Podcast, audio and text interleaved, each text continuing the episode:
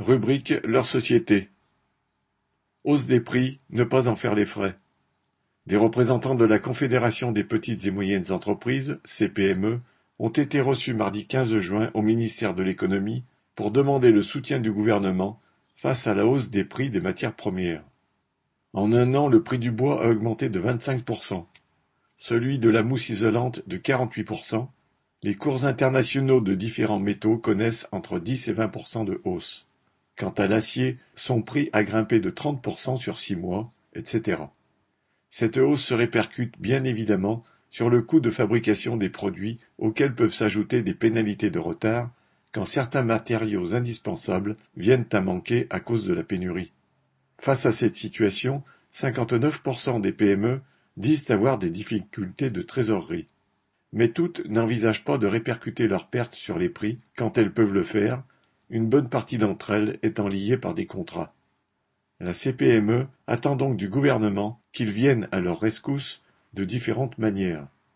D'abord, les patrons souhaiteraient que les prix que leur payent les acheteurs publics, ministères, collectivités, etc., soient indexés sur ceux des matières premières, pour tenir compte de la réalité de leur situation économique. Entre guillemets. Il demande aussi qu'un juge réexamine les contrats signés lorsque les circonstances ont changé en leur défaveur, ainsi que le prolongement de la durée de prise en charge du chômage partiel lorsque les matériaux viennent à manquer. Le patron du MEDEF, Roux de Bézieux, soutient bien évidemment leurs revendications. Il est vrai que, si les grandes entreprises de l'aéronautique ou de l'automobile, entre autres, ont reçu des milliards d'aides de l'État, il n'en va pas de même pour les petites dont les pertes sont loin d'être compensées. Certaines sont au bord du gouffre à cause de la crise économique sur laquelle est venu se greffer le Covid, suivi des mesures de confinement qui ont restreint leur production comme leurs débouchés. Mais si le problème est réel, il est encore plus réel pour les travailleurs. Ils sont face à une hausse des prix qui grève leur budget, à des contrats qu'ils ne peuvent plus honorer à cause de la perte de leurs revenus, et à des allocations chômage dont le montant comme la durée sont en baisse constante.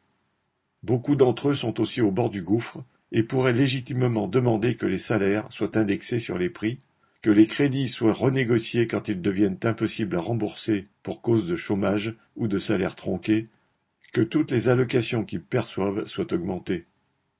Les travailleurs, cependant, ne peuvent pas s'attendre à ce que le gouvernement les entende et que le MEDEF les soutienne. Ils devront se battre pour obtenir de ne pas faire les frais de ce système de fous en exigeant l'augmentation des salaires et leur indexation sur les prix. Marianne Lamiral